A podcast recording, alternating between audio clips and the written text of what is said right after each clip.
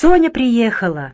Опять компашка, опять шашлыки, ночные купания и наши ночи. И опять Хаим Ягудин ходит гоголем, опять тащит нам в постель морковный кофе. И ни для кого не секрет, что дело идет к свадьбе. И я говорю Соне, мне бы хотелось познакомить тебя с моими родителями. Смеется. Какой пай мальчик! Смотрины! А если не позволят? Не говори глупостей. Просто хочется уважить стариков. «Ладно», — отвечает, — «пойдем». И вот я представил Соню своим родителям, хотя в те времена, как я уже упоминал, это было не так уж принято. Женились, и дело с концом. Раньше так поступил мой брат Лева, потом другой брат Ефим. Но я понимал, что маме приятнее познакомиться с их женами до женитьбы, чтобы люди видели, сыновья без благословения родителей не женятся. Ничего не поделаешь, люди старого закала. И я решил доставить им такое удовольствие и привел в дом Соню. Соня принесла конфеты Оле и Игорю, забавлялась с ними, как всегда была веселая, оживленная, но ее доброе отношение наткнулось на неприязнь матери.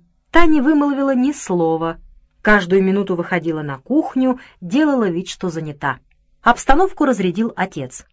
Он положил руку на плечо матери, чтобы она все-таки посидела за столом. И не снимал руки, пока рассказывал о Ленинграде, где Соня в свое время училась в театральном училище. И мама покорилась. Удивительно, как отец умел ее успокаивать. Но я не об этом. Понимаете, отец ездил в Ленинград всего два раза, к Любе, но говорил о Ленинграде так, будто прожил там жизнь. Невский проспект, Исаакиевский собор — Казанский собор, Зимний дворец, словом, рассказывал, как коренной петербуржец. В каждом коренном петербуржце сидит гид. И хотя я бывал в Ленинграде каждый год на сессии, а отец всего два раза, и я, конечно, видел все, что видел он, но видел это мимоходом, не слишком интересовался достопримечательностями, свободного времени у меня не было. Разумеется, посетил Эрмитаж и Русский музей, без этого нельзя. Видел вздыбленных коней на Анечковом мосту, и здоровенных парней, которые держат их за узду. Но, признаюсь, не знал, что эта скульптура называется «Укротитель коня», а отец знал. Но вот что любопытно, никогда он дома об этом не говорил. Приезжая из Ленинграда, рассказывал о Любе, о Володе, то есть о том, что было интересно матери. А вот с Соней говорил о России, об Аженове и Казакове, поскольку это ей знакомо. Разговор к месту. В этом были такт и воспитанность моего отца. Проводил я Соню, вернулся домой, и мама говорит. «Нашел красотку. Одна штукатурка. Она же Ягудина. Ты не знаешь эту семейку? Авантюристы, бездельники и скандалисты». «Во-первых, — возражаю я, — никакой на ней штукатурки нет. Все естественное. Во-вторых, есть вещи, которые я решаю сам». «Решай, решай!» — усмехнулась мать. Только ты подумай, кем ты будешь при ней. Кухаркой? На ней же пуговицы болтаются.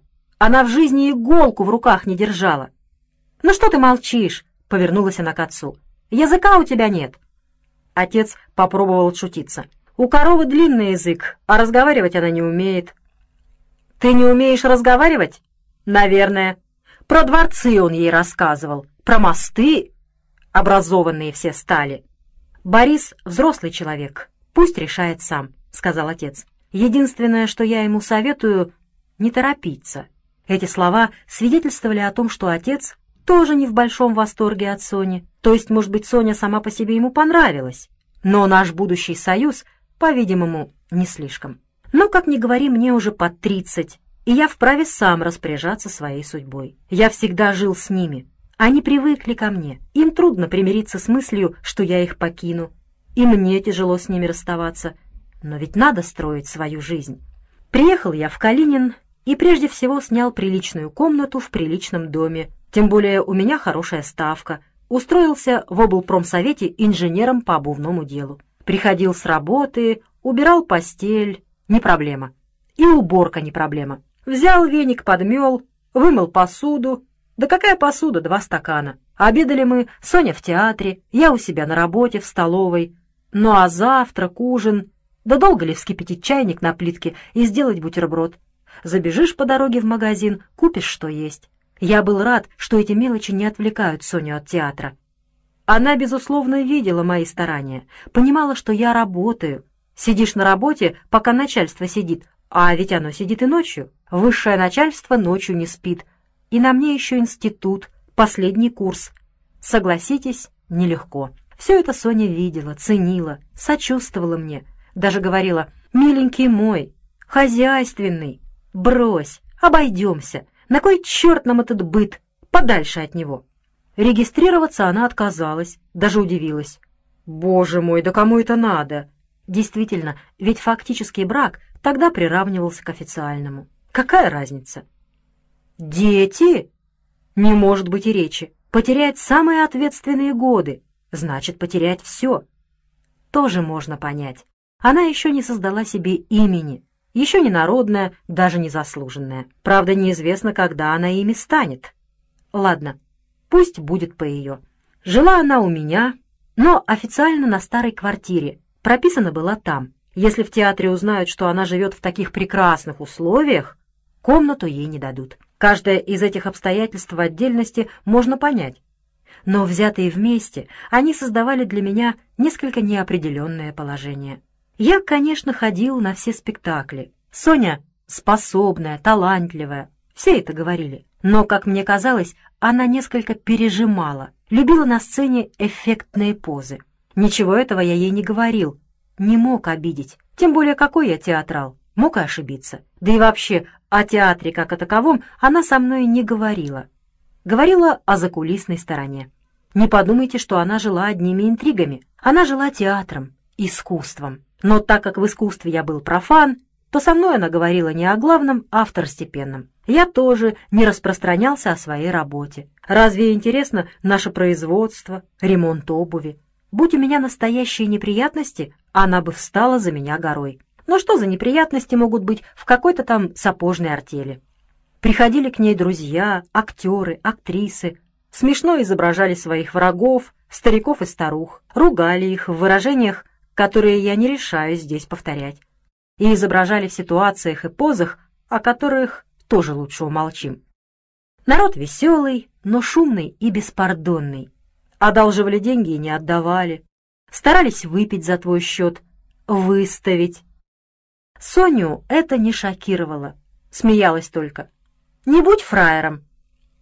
Широкая натура, ей было даже приятно, что я кормлю эту ораву. Не мелочная, беспечная, легко на все смотрела, легко жила. Собиралась ее брашка не у меня, а у нее. Все по тем же соображениям насчет комнаты. Тесно, накурено, тут же в дверях хозяин с хозяйкой ждут, пока им поднесут рюмку. И все это ночью после спектаклей, и я, не дожидаясь окончания сборищ, уходил к себе. Мне было несколько трудно приспособиться к ее жизни. Помню, приезжал некий театральный критик из Москвы. Соня принимала его по первому разряду, хотя за глаза, смеясь, называла дуболомом. Надеялась, что он похвалит ее в газете. И действительно, он упомянул ее в рецензии одной фразой. Спорно, но интересно толкование этого образа актрисы Вишневской. Или, например, день ее рождения. Готовился, купил цветы, накрыл стол. У нее в этот день концерт в подшефной части. Она должна вернуться к девяти. Возвращается в первом часу. Был банкет. Видит цветы, видит накрытый стол, говорит, «Миленький мой, дорогой, я, конечно, свинья, но тут должен меня простить. Они узнали, что сегодня мой день рождения, и банкет превратился в мой юбилей. Меня чествовали. Было областное начальство. Я ее не осуждаю. Просто у нас разное понимание таких вещей. Как я уже рассказывал, я устроился в облпромсовет инженером по обувному делу.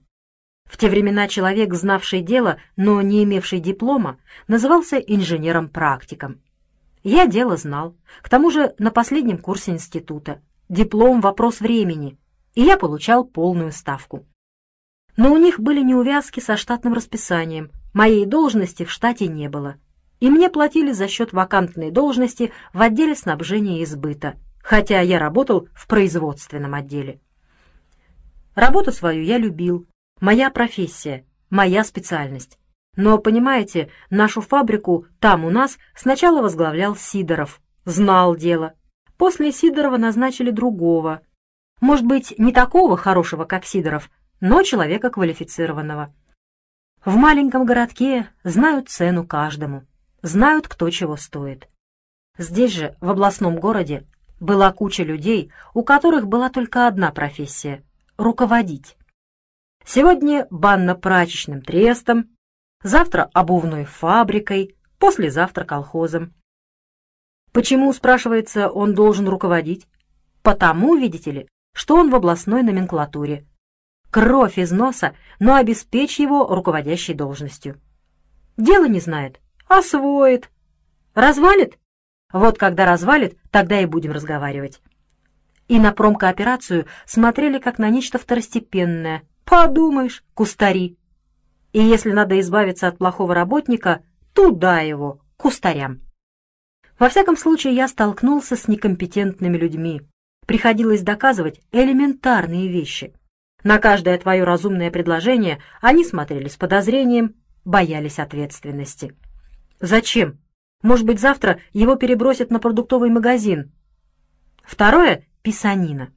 Прихожу в мастерскую или приезжаю, если она в районе. Знакомлюсь с производством, показываю, налаживаю. Все ясно, все довольны. Уезжаю, докладываю начальству о проделанной работе. Проходит месяц-другой, снова прихожу или приезжаю. Все по-прежнему, как будто я тут и не был. Я же оказываюсь виноват.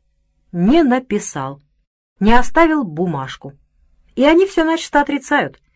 Да, приезжал, ходил тут, чего-то говорил, и начальство меня же винит. Почему не зафиксировал? Понимаете? О каждой подметке, о каждом каблуке я должен писать бумажки, составлять акты, представлять докладные и тому подобное. Может быть такой порядок во всех учреждениях, но я производственник, а не канцелярист. Те, кто разбирался в деле, советовались со мной, прибегали к моей консультации. Но это были работяги, от которых мое положение не зависело. Правда, сам руководитель промсовета Василий Алексеевич Бойцов ценил меня, прислушивался к моему мнению. Однако между ним и мной, рядовым инженером, стояли на служебной лестнице разные начальники, и то, что он через их голову общался со мной, создавало для меня дополнительные трудности — которые Василий Алексеевич, человек хороший, но уже пожилой, много переживший и несколько усталый, не смог устранить. Такова была общая обстановка, атмосфера, в которой я работал. Теперь конкретно. Когда Гитлер напал на Польшу, многие польские евреи бежали к нам. В Калинине я одного встретил, некий Броневский, работал в нашей системе на обувной фабрике нормировщиком. Человек моего возраста или чуть постарше, среднего роста, с правильными чертами лица. Что-то в нем было даже европейское. Но хотя в нем было что-то европейское, он был очень суетливый, настырный, бегал по учреждениям, в горсовет, в облсполком, требовал того, требовал другого, жилье, снабжение. Но с жильем и со снабжением тогда всем было туго. Однако он считал, что все ему обязаны. Но, с другой стороны, Беженец с женой и двумя детьми в чужой стране, бежал от Гитлера. Тоже, согласитесь, не сладко. И что он рассказывал о немцах, о том, что они вытворяют, уму непостижимо. Поверить невозможно.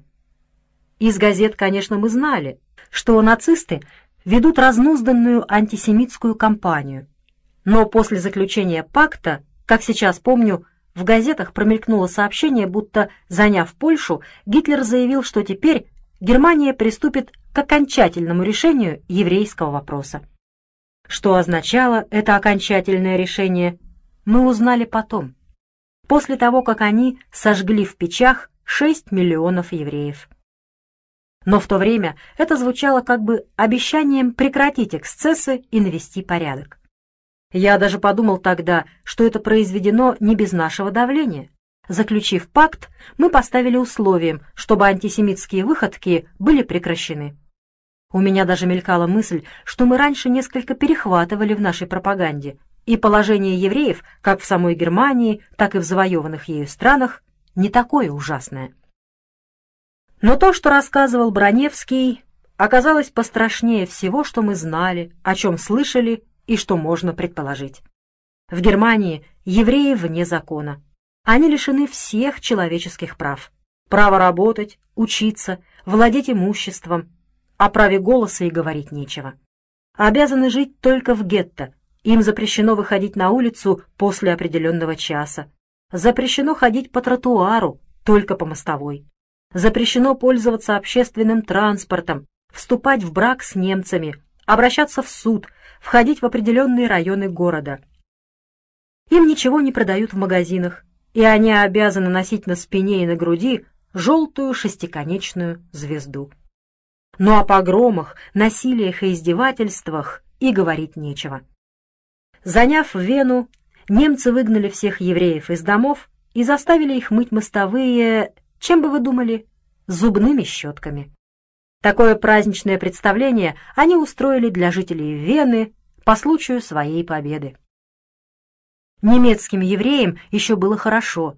Они могли эмигрировать. Из полумиллионного еврейского населения Германии около 400 тысяч уехали, в основном в другие страны Европы. И, конечно, потом нацисты добрались и до них. Ну а куда ехать трем миллионам польских евреев? Гитлер занял Европу и евреев уже не выпускал, готовил окончательное решение еврейского вопроса. И если так поступали с немецкими евреями, которые нигде так не ассимилировались, как в Германии, жили там веками, немецкий язык — их язык, немецкая культура — их культура, то какая, спрашивается, участь ожидает польских евреев, если гитлеровцы даже поляков не считали людьми? И каков бы ни был Броневский, но тот факт, что он семьей ушел от немцев, не захотел быть их рабом, говорил в его пользу. И, несмотря на его недостатки, я ему сочувствовал. И в его лице сочувствовал всем евреям, попавшим под власть Гитлера. Он был неплохой специалист, говорил по-русски, хотя и с польским акцентом. Бывал в Союзе по делам своей фирмы. А в общем, квалифицированный обувщик, хотя и с коммерческим уклоном а попал он у нас на производство, на фабрику, простым нормировщиком. Должность его не удовлетворяла, можно понять. Зарплата у нормировщика не бог весть какая. Но ведь ты только что приехал в другую страну. Ведь никто тебя сразу министром не назначит. Подожди, освойся, присмотрись, и к тебе присмотрятся. Но он не хотел ждать. В нем было много этакого шляхетского гонора, он был уверен, что знает больше других. Это с одной стороны. А с другой, в нем было что-то от кладбищенского нищего, из тех, кто идет за вами, стонет и причитает, и не отстанет, пока вы ему не подадите. Таков был Броневский, надменный, как польский пан, и докучливый, как нищий с еврейского кладбища. Но я его жалел, входил в его положение, помогал. Однако, видя мое хорошее отношение, он потребовал, чтобы я помог ему перейти в облпромсовет, в отдел снабжения и сбыта, где он сможет работать по своей специальности сбытовика и снабженца. Я обалдел. Кто я такой? Рядовой инженер, человек здесь новый. Как я могу рекомендовать на выдвижение человека тоже нового? Кто меня послушает? Это пустые разговоры. Я ему так и сказал. Я не начальник, назначить вас не могу, и рекомендовать не могу. Мы тут с вами люди новые. Завоюйте авторитет, сработайтесь с коллективом, покажите себя, и тогда все наладится, и вам дадут работу, соответствующую вашей квалификации. Резонно? Нет, он это не счел резонным. Начал спорить, доказывать, а спорил он неприятно, на высокой ноте, без уважения к собеседнику. И вдруг говорит, в отделе есть вакантная должность инженера. Он имел в виду мою должность. По наивности я тогда не понял истинного смысла этих слов и спокойно разъяснил ему, что у нас в силу твердого штатного расписания приходится иногда в интересах дела проводить работника по свободной вакансии, хотя этот работник и работает в другом отделе. Так получилось в данном случае и со мной. И шутя добавил, «Вот если меня прогонят, Тогда вакансия откроется». Он промолчал. Я подумал, что убедил его, однако ошибся. Иногда Броневский заходил ко мне за тем, за другим, без дела он не ходил. Обычно Соня не бывала дома, она вообще редко бывала дома, только ночью.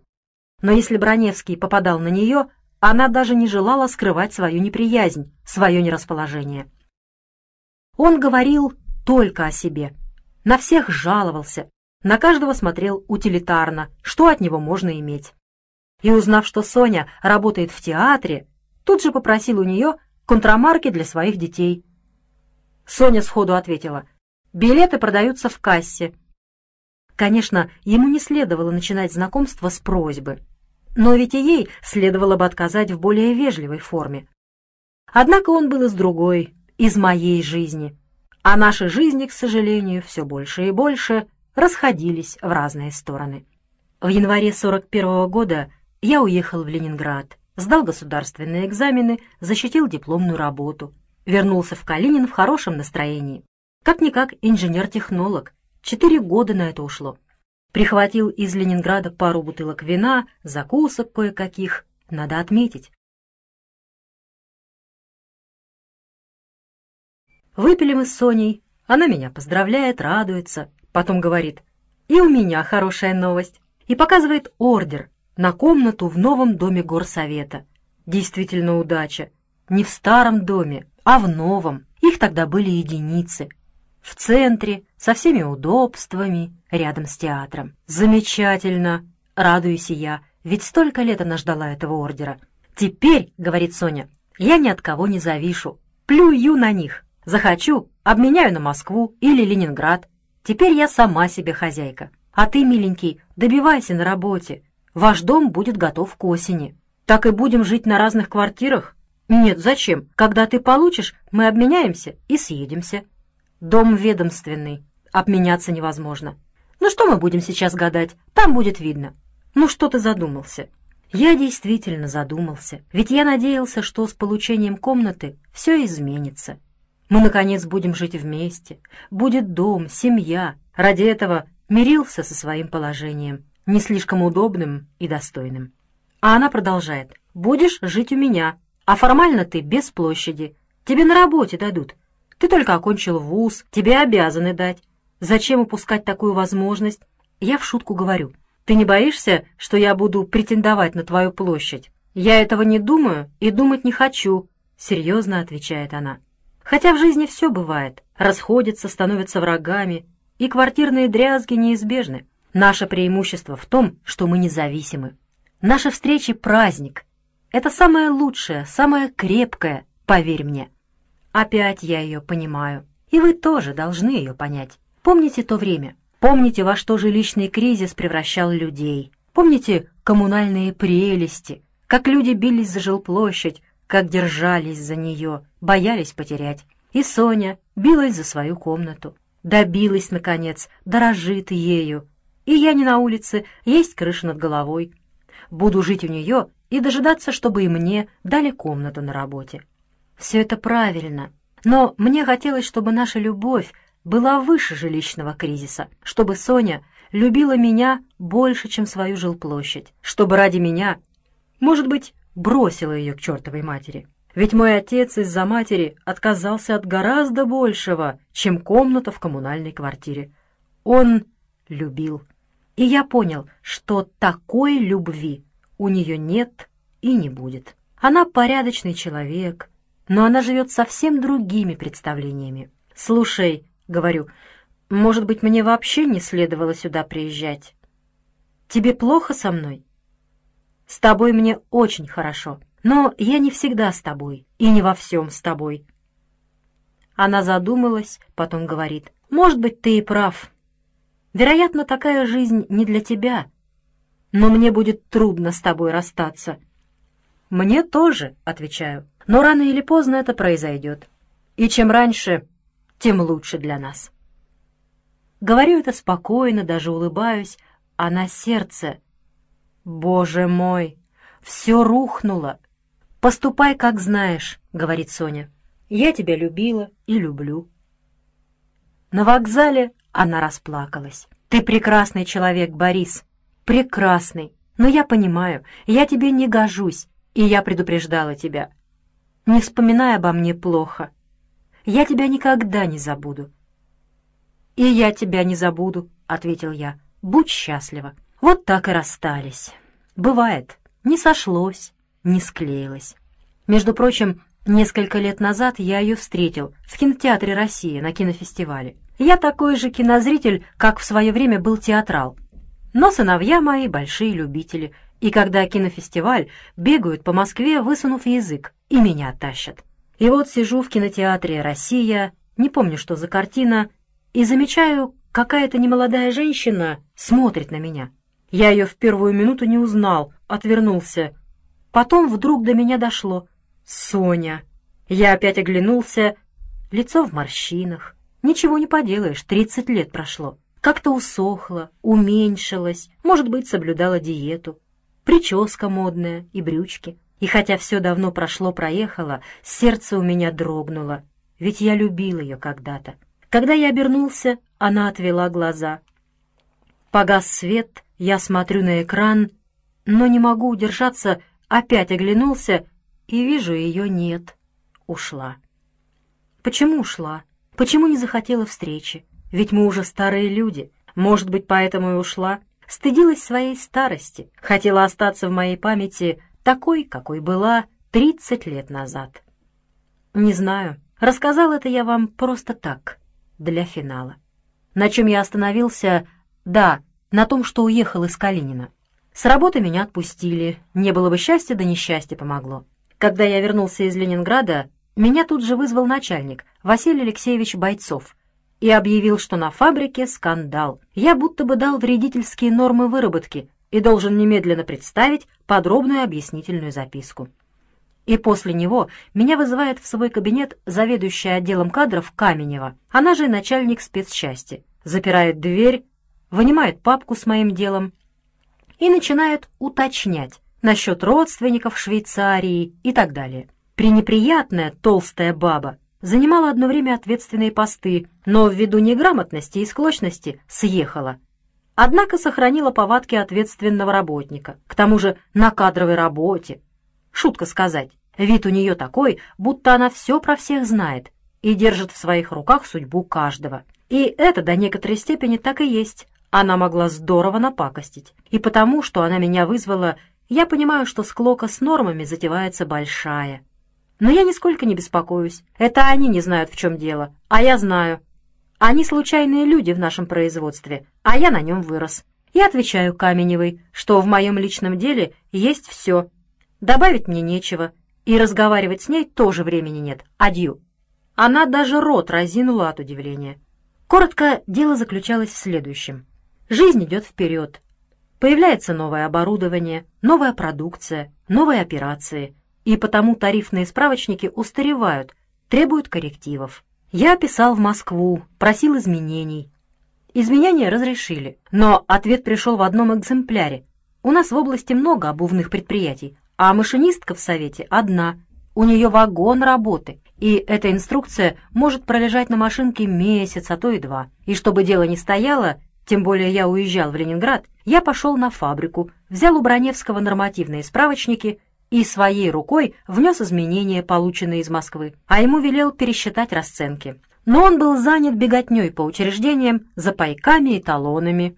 Пересчитал расценки частично, одни да, другие нет. Рабочие запротестовали, и Броневский все свалил на меня.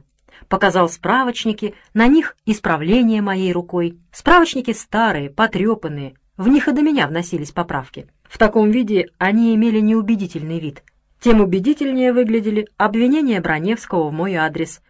А я был в отъезде в Ленинграде и оправдаться не мог. И Броневский настолько был уверен в моем поражении, что разговаривал со мной как с конченным человеком. «Вы, — говорит, — посмотрите на свои каракули. В них можно разобраться. Откуда вы взяли эти цифры? С потолка и откуда такие названия? Ведь вы себя считаете обувщиком. Опять не хочу загружать вас деталями, но в каждом деле есть особенности терминологии. Иногда одни и те же вещи называются по-разному. Иногда разные вещи называются одинаково. Эти тонкости терминологии Броневский, как человек не русский и к тому же чересчур самоуверенный, не знал. Я ему не возражаю. Все просмотрел, все уяснил, вернулся к себе и говорю Бойцову.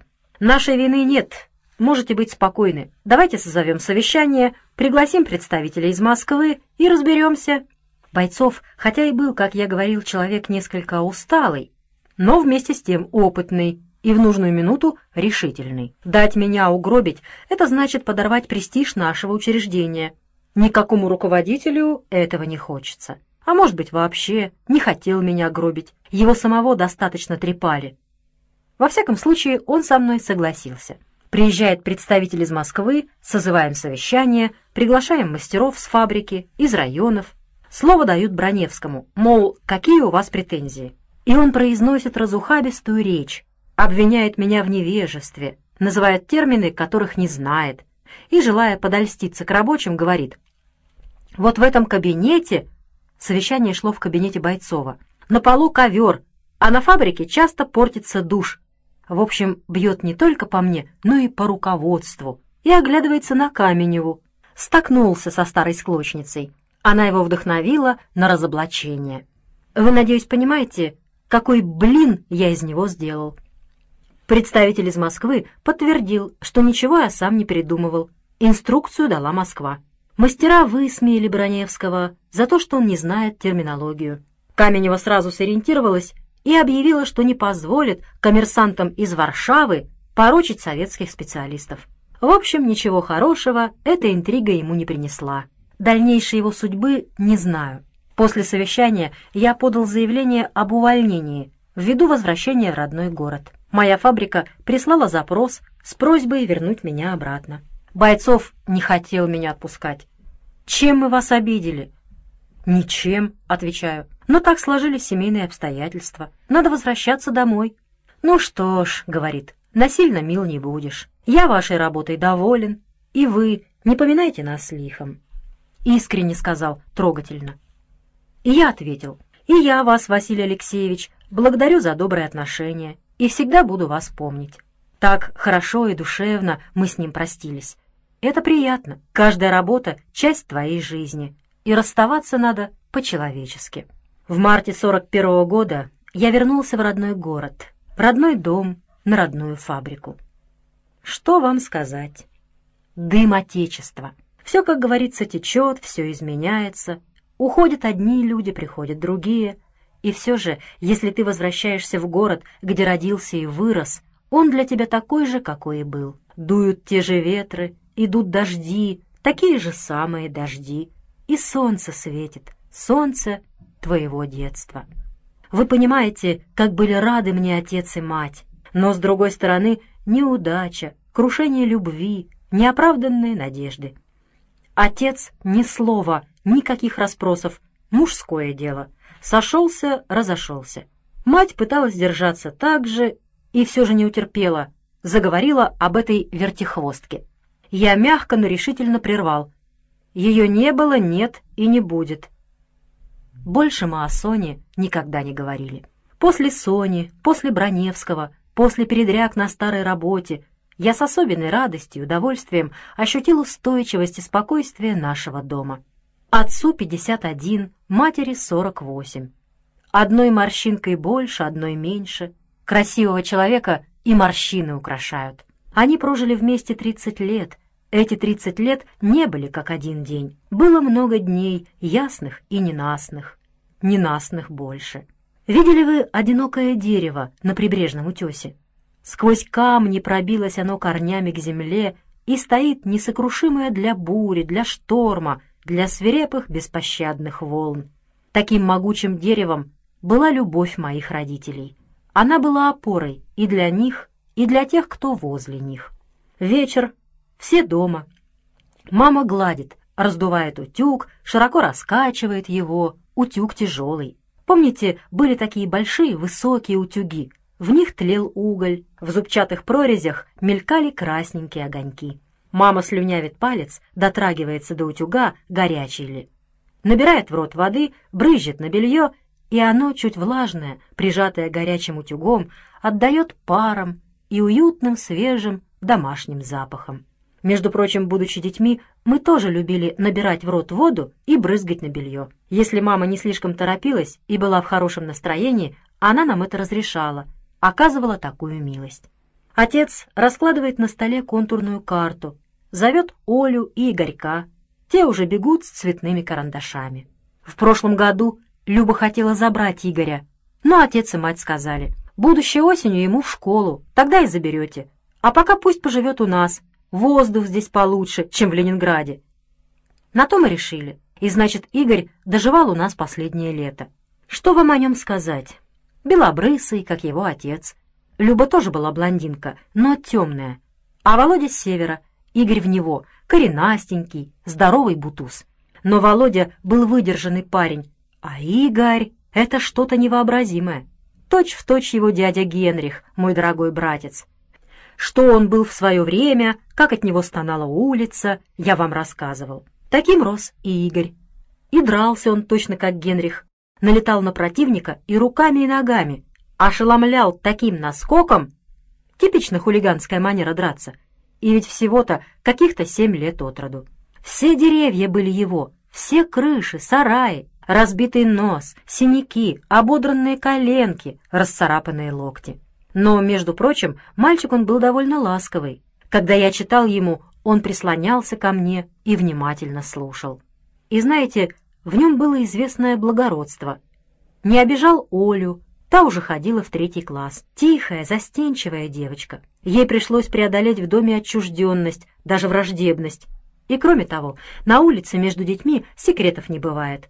Что знают взрослые, то знают и дети и чья она дочь, и кто ее настоящий отец, и кто не настоящий. Словом, все это, перепутанное в детском сознании и помноженное на наивную детскую беспощадность, предъявлялось Оле, всем здесь чужой. И маленький Игорек, семь лет, что он понимает, ему бы вместе с другими дразнить Олю. Нет, чуть что лез драться, защищал ее, не давал в обиду.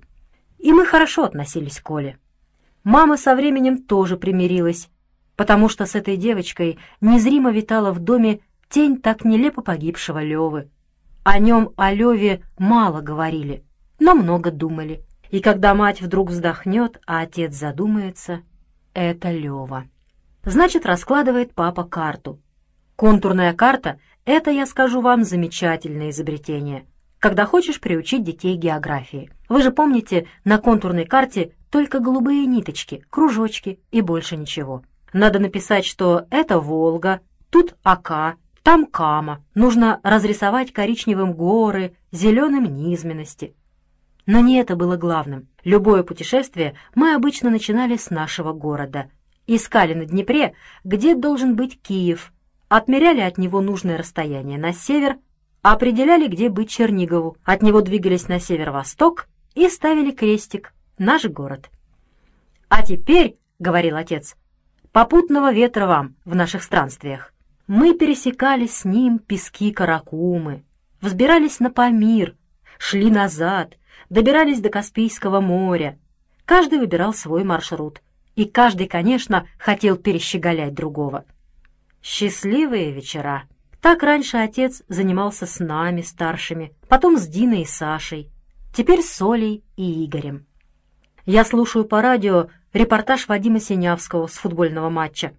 Как вы понимаете, сам я в футбол уже не играл, но болельщиком остался до сих пор.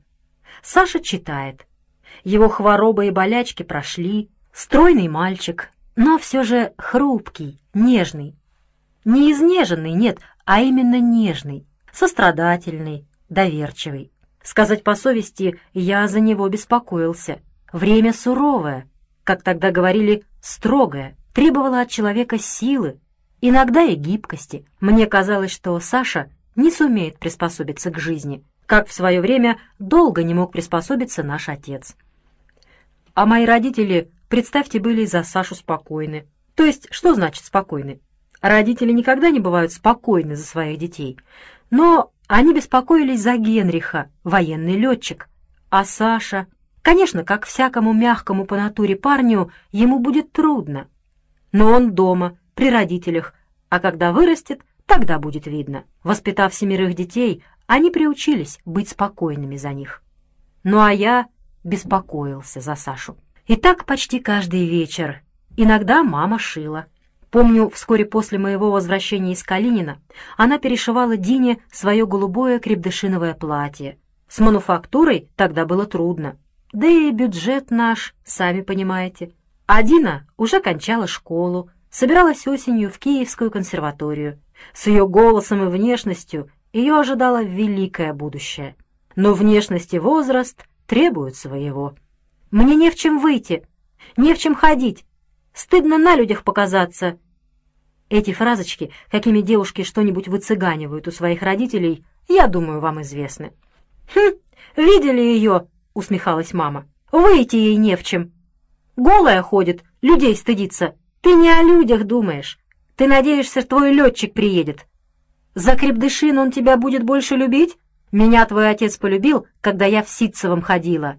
Так говорила мать, но платья свои перешивала Дине. И туфли ей покупала, и чулки фельдеперсовые. В общем, чтобы была не хуже других. Приходила бабушка с письмом от внука Даниила, помните, которого в свое время выкахал дедушка, сына дяди Лазаря. Даня служил действительно в пограничных войсках, и с каждым его письмом бабушка приходила к нам. «Прочитайте». Мы понимали, Лазарь, конечно, спит после рюмки. Дядя Лазарь работал со мной на обувной фабрике в ОТК. По-прежнему попивал. Не валялся в канаве, но прикладывался по маленькой. Без этой маленькой работать не мог. Это и есть в сущности алкоголик, больной человек. Философствовал, искал для своих рассуждений таких же алкашей. К тому же любил читать. И не то чтобы взять в библиотеке, а зайдет после получки с фасоном в книжный магазин, и того ему заверните, и этого. Книги дома валяются, пылятся. Неорганизованный человек, хотя добрый и порядочный. Со временем превратился в некоего городского чудака. Дедушка переживал это еще больше, чем его пьянство. И бабушка переживала. Косилась на репродуктор, прислушивалась к голосу Синявского, к его паузам. Помните знаменитые паузы Синявского, после которых он кричит «Гол!» Со вздохом спрашивала. «Он пьет?» «Как пьет? Почему пьет?» «У него голос хриплый». Отец мне подмигивал. Бабушка говорит о Синявском, а думает о Лазаре. С Лазарем им не повезло, и с Иосифом не повезло. Окопался в своем зубоврачебном кабинете и далек от дедушкиной семьи. Другое дело дядя Гриша, если помните, наша знаменитость, лучший мастер на фабрике. По-прежнему числился в первых стахановцах. Рационализатор, изобретатель. Он и на доске почета, он и в областной газете. И семья хорошая и дружная. Жена, три сына, дочь. Дядя Гриша женился, когда ему было 25. А моя мама вышла замуж в 16. Оттого-то мои двоюродные братья и сестры годятся мне в племянники. Данина письмо отец читает вслух. Бабушка вздыхает, утирает слезы. Любимый внук, сирота, вырос без матери, а отец пьяница. Потом, чтобы отвлечься от своих горестных мыслей, бабушка смотрит на карту, которую отец разрисовывает с детьми. «Какие у тебя красивые руки, Яков!» И вдруг из соседней комнаты Сашин крик. Мама откладывает шитье и идет туда. Оказывается, Дина ниткой привязала Сашин зуб к дверной ручке и дернула дверь. Знаете, как это делают дети? Мама пальцами выдернула Саше зуб и сказала, «Посмотрите на эту дылду, посмотрите на эту невесту. Прежде чем выходить замуж, надо хоть немного набраться ума. Ты и своих детей тоже так будешь лечить?» Дина презрительно смотрит на Сашу. «Маменькин сынок!» Вот так мы и жили. Скучно ли мне было? Как вам сказать? Сверстники мои переженились, разъехались, а я фактически был один. В 30 лет на танцплощадку не пойдешь. Работал я начальником производства, приходил поздно, кроме фабрики и дома ничего не знал. Надежды мои были на лето, когда съедутся дачники, и среди них наши местные, кто здесь жил раньше. И действительно, с конца мая стали наезжать мои бывшие приятели, товарищи детства и юности, и, конечно, все удивляются, что я с дипломом торчу в глуши без всяких перспектив. Надо куда-нибудь перебираться, в промышленный центр. Я и сам это понимал прекрасно, но обстоятельства этого не позволяли. Безусловно, материальное положение родителей улучшилось, но все же не было блестящим. Немного высылали только Люба и Ефим. Генрих, хоть и на всем готовом, и оклад идет, но парень молодой, хочется и того, и другого, мотоцикл завел. В те времена это было то же самое, что сейчас собственный автомобиль. В общем, мой приезд оказался кстати. Ставка у меня хорошая, живу в семье, и что мне еще нужно? Пачка беломора в день, баня, парикмахерская. Парикмахер, кстати, был все тот же, Бернард Семенович. Постарел, но еще крепкий. И я решил так, пусть Дина поступит в консерваторию, Люба заберет Игоря, я стариков пока поддержу, ведь Саша и Оля еще маленькие, они станут на ноги, а через годик куда-нибудь переберусь. В Харьков, Киев, Днепропетровск, словом, в промышленный центр, где у меня больше будет перспектив. Конечно, и там я не забуду своих, буду помогать. Но этому не суждено было сбыться. 22 июня началась война.